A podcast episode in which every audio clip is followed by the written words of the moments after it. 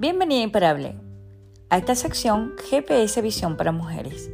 Mi nombre es Nino Carrujano y yo soy una nómada digital.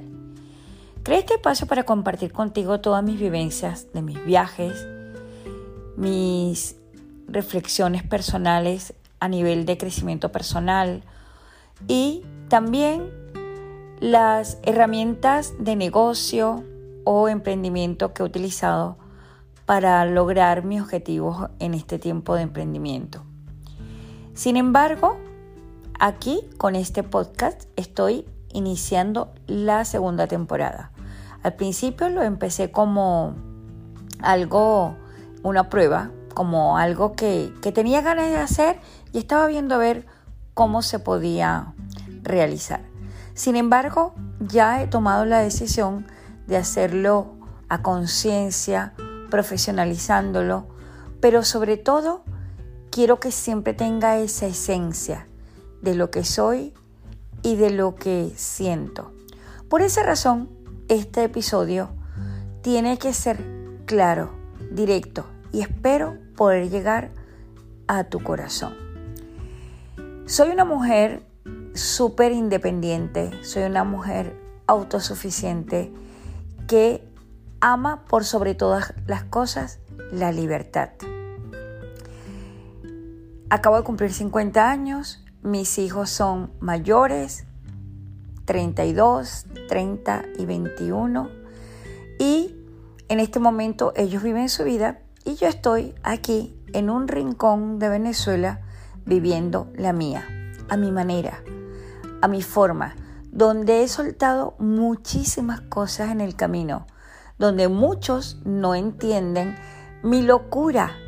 Unos le llaman la crisis de los 50. Sin embargo, yo siento que no es así. Simplemente pienso que ya me dediqué mucho tiempo a otros y ahora me llegó el momento de vivir para mí. Sin embargo, esa independencia no es ahora que siempre la he buscado Siempre he intentado hacer muchísimas cosas para seguir teniendo mi voz, para seguir manifestando mis pensamientos y para seguir haciendo lo que quería. A pesar de mis obligaciones con mi familia y con mis hijos. Pero hay una verdadera razón. El año pasado, cuando inicié este podcast, te conté en el primer episodio, te invito a que lo escuches, de que pasé un susto a nivel de salud pensando que podía llegar a tener cáncer de pecho e hice un trato con Papá Dios para que me diera la oportunidad de continuar en este mundo, pero que yo me comprometía a inspirar a otras mujeres.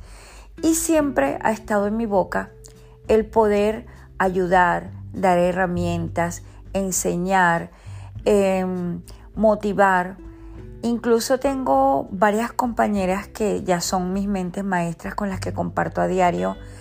Intento darles esa, esa visión de ese gran potencial que yo veo en ellas y trato de guiarlas para que ellas eh, se lancen y, lo vivan a plenitud.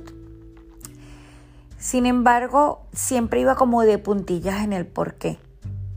El, el año pasado empecé a hacer un seminario de los siete niveles del porqué de Dean Graciosi.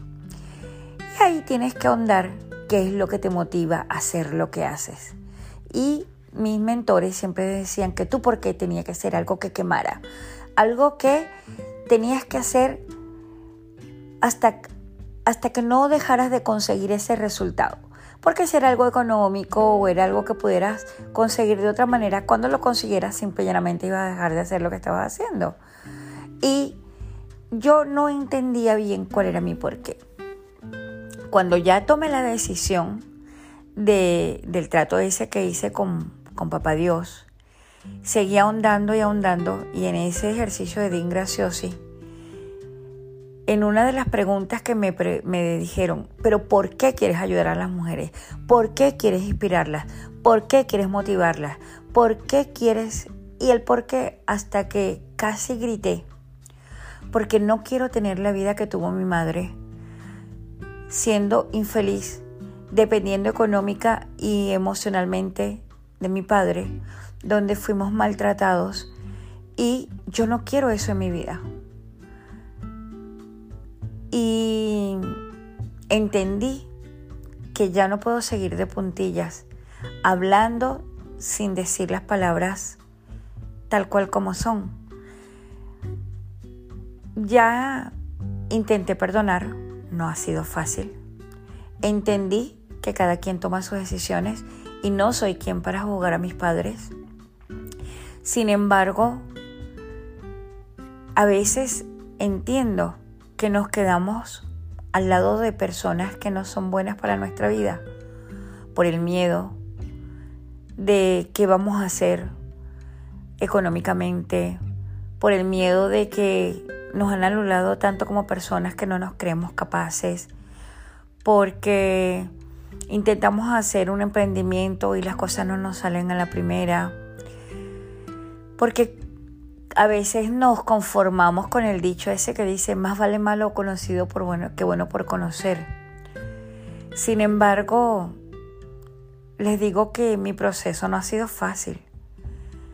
Todavía a los 50 seguía doliendo.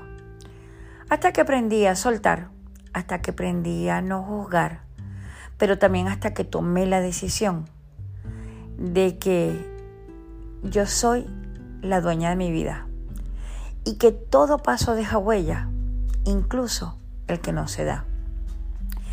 Así que si tú eres mujer, si en algún momento de tu vida has querido emprender, ser dueña de tu vida, ser, tener esa independencia económica, eh, tener algo que te ayude a sustentarte para tener otra calidad de vida para ti, para tus hijos, eres una mujer que sabes que vales muchísimo, pero que tal vez no tienes las herramientas necesarias para conseguirlo.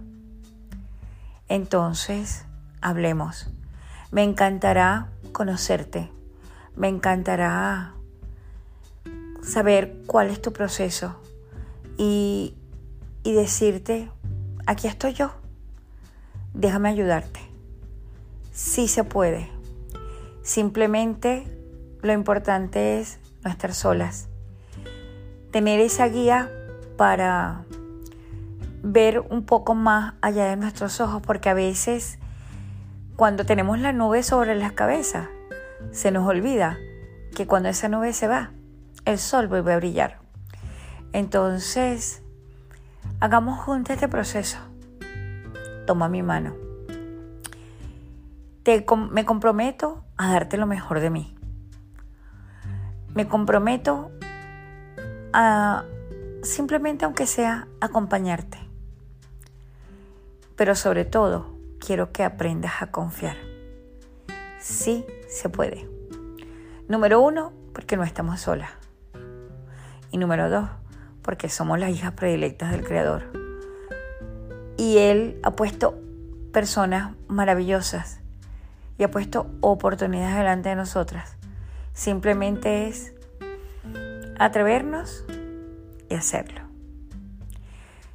Si este mensaje llega a ti y toca tu corazón de alguna manera, aquí estoy. Me encantará conocerte. O si conoces a alguien que haya sido esa mujer o ese hijo que pasó por esa circunstancia y aún no ha podido superarlo y está buscando la manera, entonces dile que aquí estoy yo. Este va a ser el primer episodio de esta segunda temporada. Te invito a que me sigas y que juntos andemos en este camino, ya sea viajando por el mundo, compartiendo tips de emprendimiento o en estas reflexiones que te hago de corazón a corazón. Riqueza, éxitos y bendiciones y gracias por acompañarme.